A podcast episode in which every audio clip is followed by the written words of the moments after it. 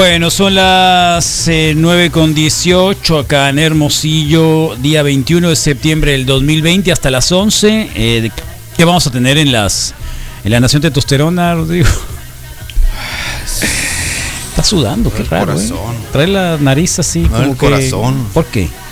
¿Que Ah, ¿Hubo algún problema ahorita? No, no, no. es- no, no me ¿Todo da el bien? corazón, nomás estoy así como que eh, absorbiendo el lunes, absorción, Claro, absorción. lunes, ¿no? O sea, no. Hay una un pequeño como delay del fin de semana. Como que, ¿sabes cómo? Como que va y llega, llega, llega. Como en la transmisión, ¿no? Que está ahí, que de repente tiene un poquito de tiempo que, Sí. que en lo que se ajusta y así, pero pero todo bien, todo bien. Y en la Nación Testosterona, pues ha- hablaremos sobre los rompimientos, si hay alguna forma correcta o incorrecta, o si recomiendan ¿De alguna, de poder decir alguna relación hasta, hasta luego, hasta nunca, hasta la próxima, hasta la que sigue, puede ser, ¿no? Pues ¿Tú de crees? repente, pues sí, creo que no todas las despedidas pueden ser para, para siempre.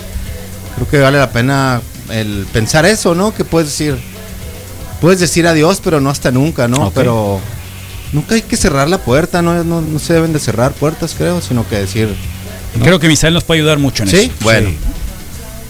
Ok. Yo voy a aportar lo mío, Sí, lo que sea necesario. por favor, Carlos, Misael. claro, como siempre. Pues eso es un poco de lo que podríamos esperar para Nación Testosterona hoy.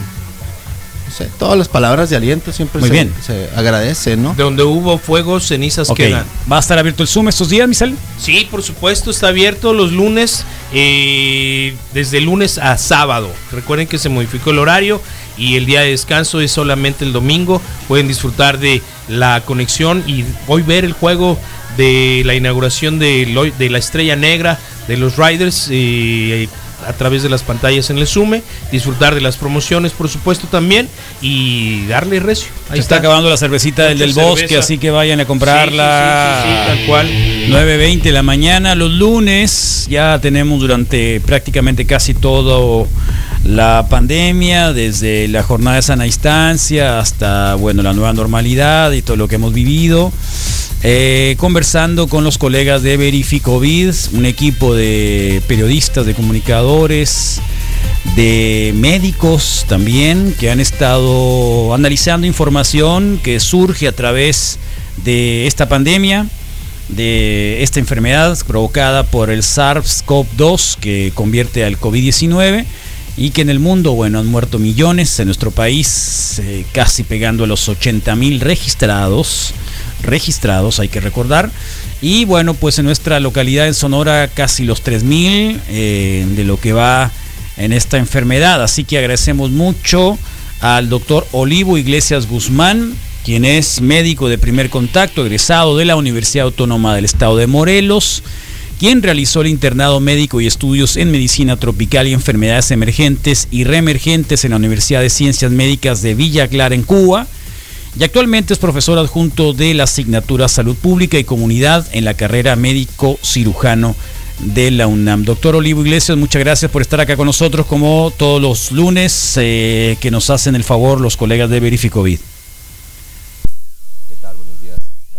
Aquí todo bien. ¿Tú qué tal? Acá bien, acá este, pues aquí con una lluviecita que nos cayó el día de ayer, con una temperatura arriba de los 40 grados, que parece que no baja, y bueno, entrando mañana al otoño, ¿eh? y con ello probablemente en algunos lugares pues empezarán a darse un poquito las congestiones, eh, y bueno, lo que pudiera, los escenarios que pudieran venir cruzándose con el COVID, que un poquito le adelantamos la semana pasada.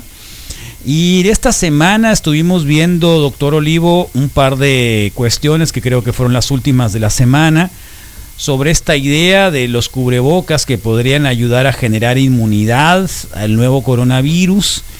Y luego, por otro lado, pues la de hoy, ¿no? Que es sobre esta molécula para neutralizar el coronavirus, qué tan cierto es, y ya ves, ¿no? Información que anda por ahí en todos estos vertientes que hay sobre, sobre la pandemia. Claro. Pues mira, el tema de los cubrebocas y, y, y que ahora se, se, eh, no sé, es como si fuera un personaje de una novela y se niegan a morir. Al principio la discusión era si se usa, si no se usa, cuáles, en dónde, cuándo, quiénes, por qué, ¿no? Eh, ahora que ya es como más eh, oficial o como que ya es una práctica más común y más afortunadamente más eh, compartida por más personas, hay más uso de cubrebocas o por lo menos acá en, la Ciudad de México, en Morelos, por donde transito más, puedo observar que, que, hay más uso del cubrebocas por la población. Y ahora surge esta, esta nueva probable evidencia de que pueda ayudar a generar inmunidad realmente es, eh, son, son, conclusiones de algún estudio, de algunos estudios cortos, pequeños, que han sido eh, replicados en otros lados, que no han tenido un, eh, sustento para poder dar, decirlo como firmado ante notario público, ¿no? que sí ayudan a generar inmunidad, pero pues sí se ha observado, se ha visto que personal de salud, personas que utilizan cubrebocas en el contexto de una exposición alta, de un riesgo de exposición alto, em, han tenido en las encuestas serológicas títulos de anticuerpos detectables sin haber padecido como tal una infección. Ajá. Recientemente yo hace dos, tres semanas platicaba con un amigo mío que es eh, médico urgenciólogo en el GEA González, en, en el Hospital General Manuel GEA González aquí en la Ciudad de México y le preguntaba yo, ¿cómo estás? Y me dice, pues aquí eh, eh, dándome cuenta de que soy un, super, un superhumano. Y le digo, ah, ¿y eso cómo, cómo está, no? Me dijo, mira mis, mis anticuerpos. me mandan los resultados de su, de su estudio de anticuerpos y pues con títulos muy elevados, bastante elevados. Y dije, no sabía que habías tenido COVID. Y me dijo, no, yo tampoco. Eh, nos hicieron el estudio como protocolo, encuesta serológica, parte de algún estudio sobre inmunidad en personal de salud y pues me acaban de avisar que ando así, ¿no? Con un título bastante elevado de estos anticuerpos IgG, que son ya los, los considerados de memoria, y en comparación sus títulos con pacientes que estuvieron hospitalizados, con pacientes que tuvieron requerimiento de oxígeno suplementario, ¿no? Entonces, dije, órale, nada de síntomas, ¿no? En absoluto nada de síntomas. Varios compañeros también salieron positivos, pero yo soy el que por mucho tengo los títulos más, más altos, ¿no? Eh, él comenta que pues, ha tenido algunas eh, situaciones en las que ha tenido que intubar paciente eh, sin caja acrílica, sin protección de la más adecuada. Pues, pues son riesgos donde la exposición es muy alta. ¿no? Y pues bueno, puede ser, podemos inferir que eh, el hecho de estar expuesto durante mucho tiempo, muy frecuentemente además, pero con algún tipo de protección que mitiga la carga viral que pueda ser infecciosa, pues puede generar esta, este conocimiento de tu cuerpo al virus sin que genere el virus una enfermedad, pero tu cuerpo sí generando una respuesta inmune. Digamos que de, eh, manera dosificada, muy dosificada. Así es, así es, es, es títulos muy pequeñitos los que se están exponiendo, tu cuerpo los reconoce, tu sistema inmune se pone activo, pero no permite o, no es suficiente esa carga viral o la virulencia de ese virus para poder generar una enfermedad como tal. Eh, hay, falta mucho por estudiar, falta mucho por comparar, por seguir observando, ¿no? pero pues bueno, hay estos casos que son muy interesantes dentro del personal de salud sobre todo porque son pues quienes estamos más expuestos ¿no? a conciencia al virus. De repente a los pacientes se les pregunta, eh, ¿has estado en contacto con alguien enfermo? No, pues que yo sepa, no, pero uso el metro todos los días y el metro en la Ciudad de México ya pues está muy normalizado, ¿no? Ya hay aglomeración de personas, hay eh, muchísimo tránsito de personas para entrar, para subir, para bajar, ¿no? Entonces, pues, no sé si alguno de las personas con las que coincido en mi trayecto matutino pueda o no estar enfermo. Pero vaya, cuando, cuando sabemos que alguien va a un hospital, pues sabemos que has estado expuesto a alguien enfermo, sí. Claro, claro. Entonces, eh, respecto a esa, esa parte del cubrebocas, puede ser, puede ser, pero tampoco podemos eh, navegar con la bandera de la verdad absoluta ¿no? en nada y en este tema pues todavía estamos muy, muy eh, prematuros como para decir que sí ayuda a generar inmunidad. Mira, esos en los casos específicos del personal de salud, es decir, equipo, eh, equipo médico. Así es, eh, no solamente equipo médico, personal de salud, incluyendo em, personal de enfermería, personal de eh, limpieza y mantenimiento, apanadoras, apanadores, este, camilleras y camilleros, inclusive el personal administrativo del hospital, ¿no? Trabajo social y demás, pues están más expuestos a conciencia a un centro hospitalario y sobre todo cuando sabemos que es un hospital COVID, ¿no? Claro. Eh, Recientemente este, este fin de semana recibí paciente nueva con, con COVID, este, que justamente ella es trabajadora administrativa de un hospital aquí en la Ciudad Hospital COVID. Entonces, pues bueno, eh, lo, lo, más probable es que el contagio haya sido en su centro de trabajo. Bueno, sí, y eso es generalmente con, me refería yo al equipo médico, mascarillas de tipo ah, médico, mascarillas de tipo médico, ¿no? Que así es, así es. Que, eh, a comparación con las mascarillas caseras de o con las mascarillas sí. de tela. ¿no? Sí, sí. Eh, en algún momento cuando era la discusión sobre qué tan útiles eran los cubrebocas o no, eh, hubo un video hecho en República Checa que compartía su experiencia de cómo se mitigó la tasa de contagio desde que todo el mundo utilizaba una mascarilla, que empezó a circular por las redes, ¿no? Eso fue por ahí de abril, me parece. Eh, y, entonces eh, la Organización Mundial de la Salud se posicionaba, los CDC se posicionaban y hablaban mucho sobre la eficiencia y la eficacia que puede tener este tipo de protección. La eficacia es eh, referente al equipo, al objeto, ¿no? Y ahí es donde nos sirve mucho saber qué tipo de filtro estoy teniendo, ¿no? Que si N95, que si FFP2, que si KN95, que si N este 90, ¿no? De repente empecé a ver unos N98 que decía yo, madre, nunca había escuchado sobre esta certificación, ¿no? Sí. Eh, hay otros que son los P100 que filtran el 100% de las partículas de cierto tamaño. Eh, y se empezaron a hacer estudios sobre qué tan efectivos podían ser, ¿no? Eh, luego mm, se empezó a hacer notorio que no era tanto para protegernos nosotros, sino para proteger a los demás, ¿no? Sí, sí. para evitar el Sí. contagio a los demás, reteniendo yo mis bichos en un espacio más cercano a mí, porque ese cubrebocas pues disminuye la fuerza con la que exhalen mis Sí. exhalaciones ¿no? y demás. Eh, y justamente los de tela tenían el, el punto negativo en que se humedecía más fácil, que Sí. era más absorbente el algodón y que podían quedar ahí las partículas virales. ¿no? Entonces, este, no necesariamente el, eh, los cubrebocas o, o las mascarillas de, de, equipo médico de seguridad industrial, ¿no? Generen mejor inmunidad. Ahí depende mucho, ¿no? Yo diría, pues más bien las de algodón, donde más puede generar, donde más pueden quedar partículas virales a exposición o a merced de la persona, pues esas son las que deberían o tendrían que este, generar una mejor respuesta inmune en caso de que sí funcione de esa manera. ¿no? Bueno. Eh, ahí está un poco con las mascarillas y siguiendo con este tema de, de los medicamentos que han aparecido, eh, doctor Olivo. El tema de, la, de esta proteína, ¿no? Sí. de este anticuerpo llamado AB8, eh, pues hasta el momento se han hecho pruebas, lo que se conoce es en ratones y en hámsters, y ha sido efectivo, ¿no? O ha tenido el, eh, eh, el fin deseado, ¿no?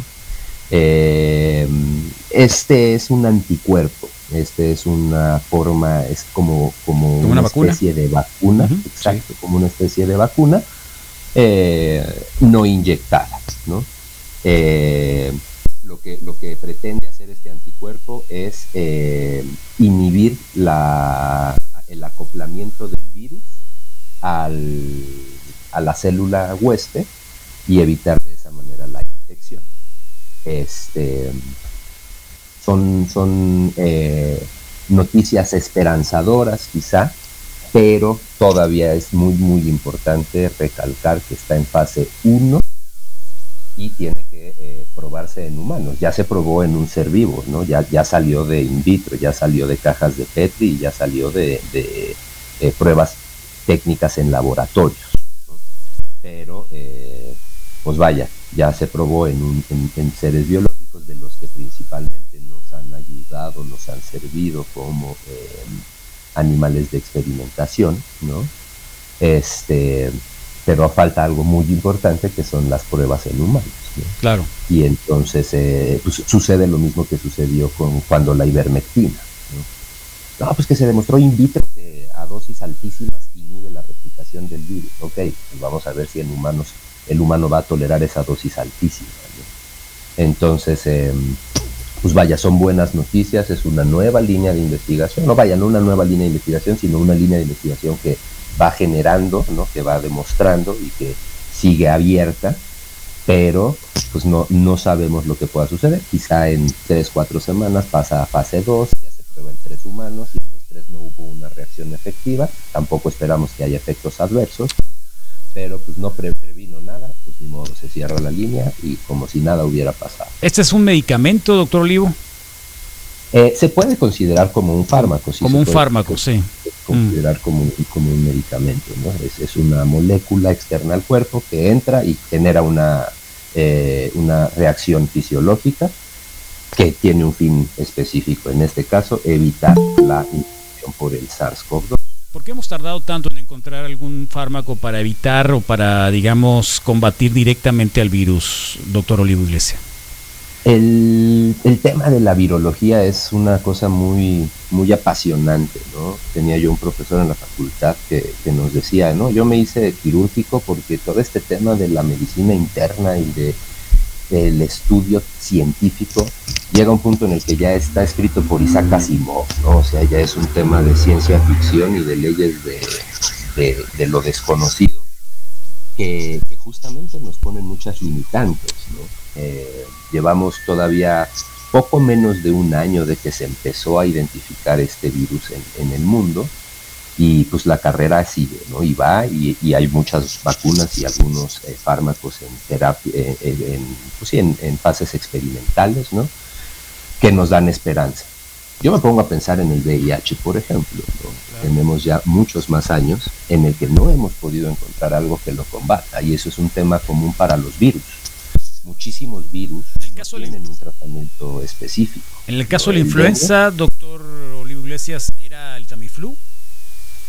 En, el caso de la influenza e, es, el, Tamiflu, el, o sea, el Tamivir se llama el principio activo, em, que sí tiene un efecto directo sobre el virus causal. Em, como lo hemos visto en la experiencia COVID, no hemos tenido ese mismo efecto del Tamiflu con el COVID. Inicio en la pandemia, eh, muchos protocolos médicos incluían eh, sospecha de COVID, dale acitromicina o celtamivir, ta, ta, ta, ta, ta En un principio, como empezó la pandemia todavía en México, todavía en, temporada de influenza, eh, pues era como para cubrir, ¿no? No sé si es COVID, no sé si es influenza, le doy tratamiento de influenza entre que son peras y son manzanas. A la fecha todavía he visto, y ya viene, la próxima semana empieza la temporada de influenza, eh, pero he visto durante todo el año tratamientos para COVID que incluyen Tamiflu y que pues es importante recalcarle al paciente, no tiene el mayor de los sentidos dártelo porque no le va a hacer ni cosquillas, o sea, no tiene un mecanismo de acción que sea útil para, para el coronavirus, ¿no? para el SARS-CoV-2. Em, y con el tema de los tratamientos para el virus es muy, muy complejo, ¿no? Están, eh, hay muchos grupos antivirales, pero no todos funcionan igual, ¿no? todos los virus son iguales. Hay virus que son de ADN, hay virus que son de ARN, hay virus que tienen doble cadena, hay virus que tienen una sola cadena. Entonces, cada familia de virus se comporta o se puede comportar muy distinto. Existen tratamientos efectivos para algunas familias, como los eh, herpes virus, por ejemplo, el aciclovir, el ganciclovir y todos los que se apelliden algo o vir suelen ser efectivos contra ese tipo virus. De, familias, ¿no? Eh, pero existen muchos virus que no tienen una cura, que no hemos podido encontrarla como son los virus de la gripa, ¿no? Eh, cada año hay que vacunarse contra la influenza y la gripe estacional porque justamente no la vacuna dura lo que dura la temporada de ese virus identificado en ese momento. El virus del ébola, este terrible virus, tampoco tiene una cura hasta el momento demostrada. Eh, el virus del VIH tampoco, ¿no? Este, el dengue, por ejemplo, tampoco. El chikungunya y la zika tampoco. Entonces, eh, la, la, forma más efectiva que hemos encontrado ¿no? en el mundo de las ciencias para combatir este tipo de, enfermedades ha sido la prevención. Claro. Y sí hemos podido encontrar vacunas para varios de estos virus. ¿no? Inclusive para el dengue se han, se han desarrollado algunas vacunas que no han sido totalmente efectivas, que no tienen mucha distribución ni mucho conocimiento ¿no? de que existen algunas vacunas, pero... Eh, pues es la forma más efectiva que hemos encontrado para las afecciones virales graves, ¿no? Doctor Olivo Iglesias eh, de Verificovid sobre mm, la llegada precisamente de esas vacunas de la influenza que ya van a empezar. Eh, ustedes consideran que obviamente hay que eh, la pertinencia de la, de la vacuna por toda la complicación que podría traer con, con el COVID, ¿no? Así es. Muy recomendable vacunarse. Es, es una práctica que yo sugiero en este año, ¿no? específicamente hablando en el contexto de la pandemia, sería ideal a la población general. Normalmente la vacunación de, influenza eh, inicia a los grupos más vulnerables, evidentemente, y después de que se hace un barrido y se cubren las metas eh, eh, vacunales de porcentaje de población vulnerable vacunada, tú se hace un corte y se dice cuántas quedan, cuántas dosis quedan y se ofrece a la población general. Eh, este es un año en el que yo considero que se debería de ofrecer a la población general, no porque vaya a protegernos contra el COVID, realmente no es para prevenir el COVID, pero es para facilitar la toma de decisiones en el contexto de una enfermedad respiratoria aguda grave eh, de aquí en adelante. ¿no? Si en noviembre a mí me da una enfermedad respiratoria aguda grave y ya tengo una vacuna para la influenza puesta en octubre, pues lo menos probable es que vaya a ser influenza y me, me voy luego, luego hacia el lado del COVID. Claro. Mm. Pero de lo contrario, pues voy a estar en esta brecha, ¿no? Entre COVID, influenza, dengue, porque todavía estamos en temporada en que puede seguir habiendo dengue en ciertas regiones. Entonces, em, como, como medida de salud pública sería sugerible. ¿no? Ya ha comentado el doctor López Gatel que desafortunadamente no va a haber muchas dificultades para poder ofrecerle vacuna a la población general, que ya se están iniciando las campañas para grupos vulnerables, y eh, pues bueno, por lo menos que se cumpla de manera muy cabal con eso, e invitar a toda la población que esté dentro de estos grupos de riesgo a acudir a la vacuna. Normalmente hay, o, yo he encontrado mucha resistencia a la vacuna de la influenza por parte de, la población e incluso del personal de salud. Claro. Ah, pues me va a dar un catarrito, no pasa nada. Eh, entonces, pues invitarles ¿no? a, acudir a sus centros de salud, a, buscar la manera de poderse aplicar una, vacuna para la influenza estacional y, el catarro estacional, ¿no? y de esa manera tener cierta protección para alguna de las em, múltiples causales de infecciones respiratorias que, empiezan en esta temporada del año. Bueno, nos esperan meses, eh, obviamente no precisamente tranquilos, ¿no? De acuerdo a lo que a lo que se ha dicho y se ha pronosticado. Sin embargo, bueno, afortunadamente los picos y rebrotes no han aparecido pues muy, muy evidentes en, el país. De doctor Olivo Iglesias, eh, ¿se deberá algo en específico? Pues vaya, es... Eh, Porque vemos que, vemos que casi se normaliza todo acá en Hermosillo, todo está en Sonora, está todo normalizado. Todo normalizado. y justamente es ese ¿Qué, implica esa, esa, normalidad o esa normalización? Estamos viendo el, el, rebrote de Europa, el resurgimiento del monstruo en Europa, eh, empezando el otoño europeo, que es un otoño, vaya, ¿no? Hay gente que dice que México es un país aestacional, que, el clima es más eh, estable durante todo el año. Yo considero que no es así, que sí hay estaciones y que es un país muy extenso, entonces hay distintas geografías y distintos contextos, ¿no? Pero em, pues vaya, a, mí me preocupa un poco que la población se confíe de esta normalidad, de ver este, este descenso, aunque sea muy leve, pero este descenso constante en las hospitalizaciones, este aumento cada vez más de capacidad de atención en hospitales, y consideren que ya está, ¿no? Eh, y que se normalice justamente todo. ¿no? He visto yo algunas eh, publicaciones ¿no? en Facebook de, el semáforo está en amarillo para reactivar economías y recuperar empleos, no para tu vida social. Tal cual. Entonces, eh, pues vaya, eso, eso es la nueva normalidad. Cuando terminó la Jornada Nacional de Sana Distancia, se habló de la nueva normalidad. No es esperar a poder salir como lo hacíamos antes del 28 de desde el 14, eh, ¿qué fue? El 20 y pico de marzo que se decretó la fase 2 de la epidemia ya en México, ¿no? Es más bien adaptarnos y readaptarnos a esta nueva forma de convivencia, ¿no? Y de esta nueva forma de dinámicas laborales. Y a mí me da mucho gusto ver en la Ciudad de México, por lo menos, que que, muchos centros de trabajo han, a la mala, pero han identificado que sí se puede hacer home office y que mucha gente dice, no, pues ya, ya regresaron a la oficina, pero pues yo voy dos días de la semana nada más porque mi rendimiento sigue igual aunque esté en casa tres días de la semana. Y entonces permitir estas nuevas formas de vida que reactiven una economía que es muy necesaria, que reactiven y que se recuperen empleos que se perdieron, sin arriesgar el contagio. Sobre todo en la Ciudad de México, ¿no? Sí, tan caótico la movilidad. Sería genial. La, movilidad es una cosa aquí impresionante, es una ciudad con muchísimas, muchísimas personas. Y eh, pues bueno, desde el principio de la epidemia están muy bien identificados los corredores de mayor riesgo. ¿no? Siempre se habló sobre el corredor Estado de México-Ciudad de México como eh, uno de los focos de contagio más eh, de mayor riesgo que también se hablaba que era de donde había más centros de hospitalarios donde poder atender población, pero eh, pues vaya, los tienen muy bien identificados por movimientos poblacionales, ¿no? Este tema de eh, eh, los reportes de movilidad, ¿no? A través de checar Google, checar Facebook, checar Twitter, ¿no? Ver cómo se están moviendo las poblaciones y con base en ellos poder implementar medidas de contención trabajando en campo desde la salud pública. Em, la, normalización me preocupa un poco, no se ha visto, como bien dices, eh, el rebrote, los repicos, pero creo que ha, sido, ha estado dentro de, la de, oficial de Secretaría de Salud el alto riesgo de rebrote. Hoy amanezco con noticia de estas que te aparecen en el, en el iPhone, em, México en alto riesgo de rebrotes, ¿no?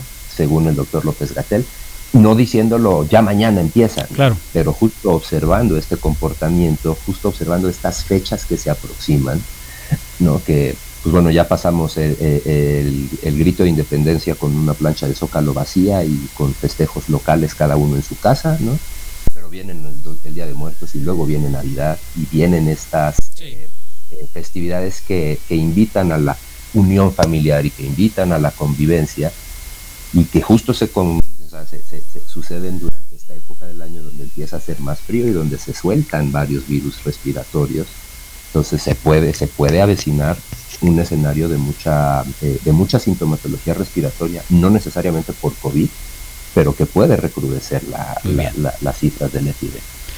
Muy bien, doctor Olivo Iglesias, como siempre agradecidos de que estés acá con nosotros en este lunes y bueno, esperar que las cosas cambien, que haya buenas noticias próximamente y que sigamos eh, con las medidas pertinentes para ello. El doctor Olivo Iglesias, como ya lo dijimos, es médico de primer contacto, egresado de la Universidad Autónoma del Estado de Morelos y quien realizó los estudios pertinentes en Villa Clara, en Cuba. Muchas gracias, doctor Olivo. No hay de qué, gracias a ustedes como siempre, Carlos. Muchas gracias. De Verificovid, del esfuerzo de Verificovid MX, que ustedes lo pueden buscar ahí, Verificovid, en las redes sociales, también adaptarse ahí a la cadena de información que tienen y bueno, escucharlos también acá con nosotros todos los días.